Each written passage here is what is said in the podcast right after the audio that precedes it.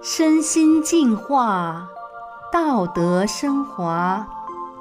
现在是明慧广播电台的修炼故事节目。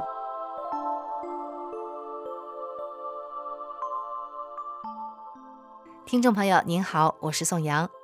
今天和大家分享的故事是蒙古汉子劫后遇佛缘。故事的主人公巴特尔是蒙古族人，从小境遇坎坷。为了生存，吃了很多苦，也滋养了好勇斗狠的恶习。镇上的人都怕他。幸遇佛缘之后，巴特尔整个人发生了彻底的改变，成了面目和善的大好人。那么他是怎样遇到佛缘的呢？让我们一起来听听他的故事。巴特尔出生在蒙古族牧民家庭。从小家里生活困难，妈妈有癫痫病，一犯病一两个星期起不了床。爸爸是个孤儿，十岁外出打工，久劳成疾，二十多岁的时候就浑身是病。家里有四个孩子，大哥很小就辍学去放羊，姐姐因为腿瘸干不了活。巴特尔是老三，他还有一个妹妹。在巴特尔的记忆里，父母都特别善良，有讨饭的来，家里有什么好吃的，父母都往外拿。有时看到对方衣不蔽体，父亲还会把自己的衣服拿出来给乞讨的人穿上。在巴特尔七岁的时候，村庄因为干旱欠收，大家就出门捡草吃。一次，巴特尔的妈妈从邻近的汉族县城讨来了一袋玉米面。周围的邻居都来取食，他们走后，一袋玉米面只剩下了一碗。很长一段时间，家里顿顿用萝卜充饥。那时候，巴特尔一闻萝卜味儿就哭。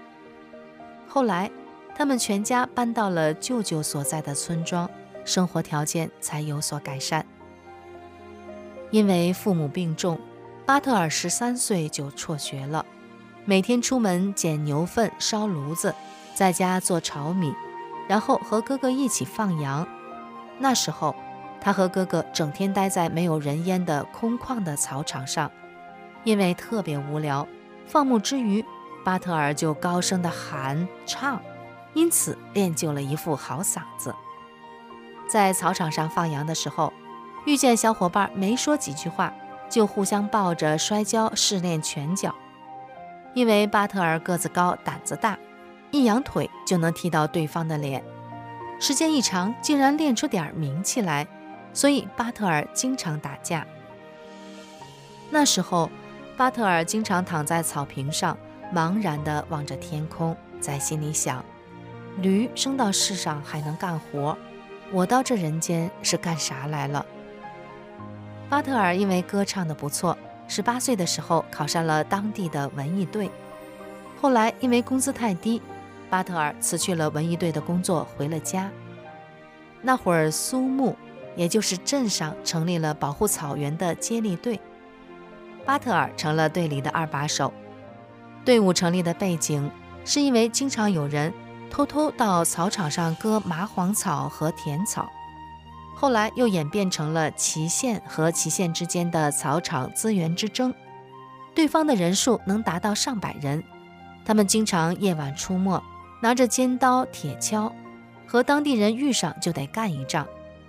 每当碰到这种情况，队里的人就会连夜来找巴特尔，说他是队上的先锋元帅，跑得快，出手也快，他不露面，大家都不敢去。巴特尔一般拿一根一米长的铁棍子当武器，一人能打十几个。一次，对方来了两百多人，把他们四十多个人团团围住。那次战斗惊动了当地的公安局和政府。后来，当地的公安出动，用武力镇压，逼退了对方。事后，大家在一起吃饭，公安局局长当着所有人的面说，巴特尔的功劳最大，还许诺。以后在祁县里打人骂人都没人管他，这就相当于给了巴特尔横着走的特权。从此以后，巴特尔的腰板更硬了。去参加那达慕大会，打车从不带钱，遇见个地痞就上去要挟说：“你敢不敢和我打架？敢打就动手，不打的话，我这次去那达慕，所有的食宿车费你都包了。”地痞不敢和他较量，只能像伺候大爷一样伺候他。巴特尔身后还经常带着几个小弟，有他这个大哥在，他们的肚子都能填饱。那会儿在那达慕大会上，也没有人敢和巴特尔比赛，他就跟驴赛跑，四百以内，他比驴跑得还快。镇里的人都怕巴特尔，也都知道。只有家人是他的软肋。当巴特尔喝酒发疯的时候，只有矮个子大哥敢打他耳光，把他抽醒，而巴特尔从不还手。巴特尔对父母也很敬重孝顺，从小就背着病重的父亲深夜求医，长大后挣到钱就给父母买药供家里开销。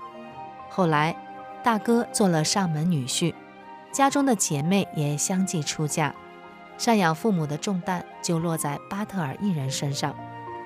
后来，巴特尔和几个朋友一起去北京的一个砖厂打工，开始总是挨欺负，白天干完活，晚上还要给对方倒洗脚水。有一天，巴特尔实在忍不住了，就告诉伙伴们说：“今晚动手吧。”那次打架，他一个人撂倒了十多个。第二天，厂里来了一波人，拿着铁钳围殴他。他进了医院，出院之后，他再一个一个找到他们，挨个揍了回去。就这样被巴特尔一一揍服之后，厂里人给他起了个绰号，叫“东北狼”。第二年，厂长看别人都怕巴特尔，就建议他包下砖厂。巴特尔包了一班，看管八十多人。一个冬天，粉碎土的机器堵住不转了。他查看原因的时候，右腿被卷进了机器里。周围的人拿铁钳把传送带割开，当时巴特尔的两条腿就一长一短，右脚整个都翻了过去。那会儿巴特尔已经昏迷了。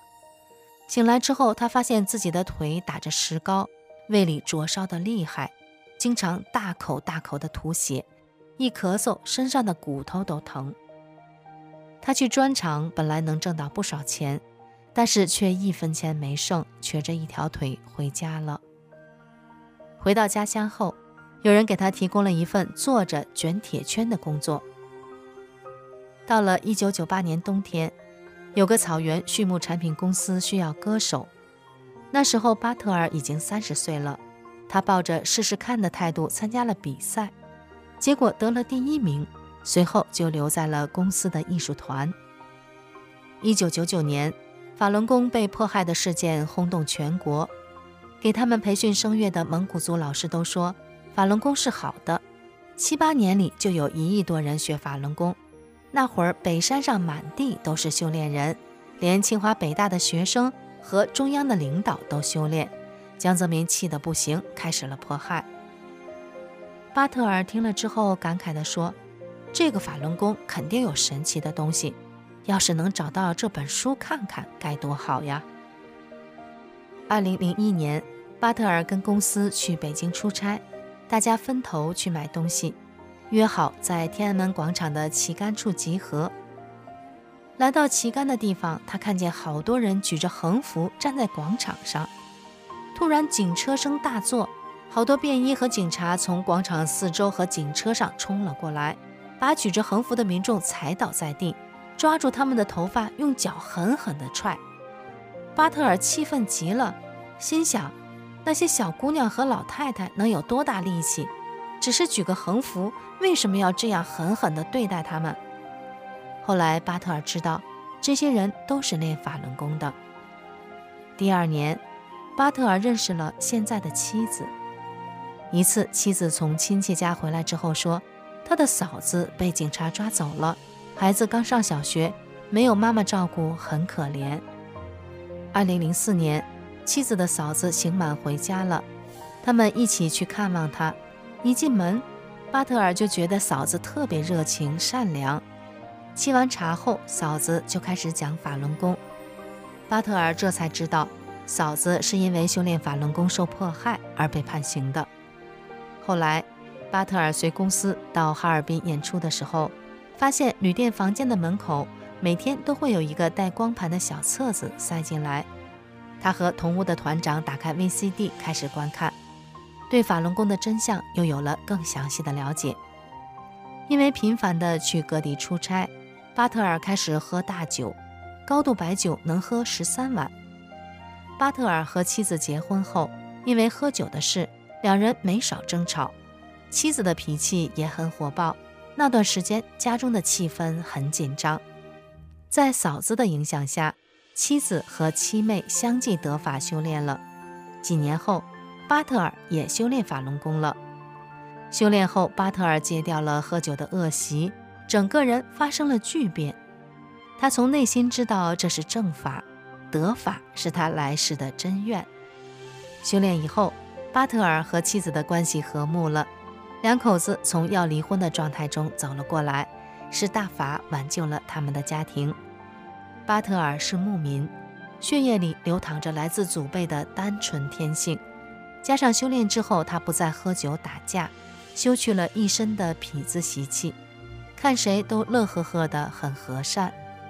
了解他的朋友因此不止一次的和他说：“人家都说你是傻子，其实你是个大好人，你就是太善良了。”平时巴特尔和亲友相处的时候，他会用蒙语先跟他们谈论佛教中的故事，然后告诉大家，法轮大法是正法，是佛家八万四千法门中的一法门。从而进一步地传播法轮功的真相。前段时间，巴特尔歌唱表演的视频在当地电视台播放，家乡的人都在惊叹：原来那样的一个人，现在变成这样了，真是难得。是啊，真是难得，因为有幸遇到正法。巴特尔由原来那个躺在草地上遥望天空的茫然少年。变成了一个心怀希望和正信的人，由一只好勇斗狠、拿血肉之躯搏命的东北狼，变成了一个面目和善的傻大个；由一个嗜酒如命、即将失去家庭的瘾君子，变成了一个合格体贴的好丈夫。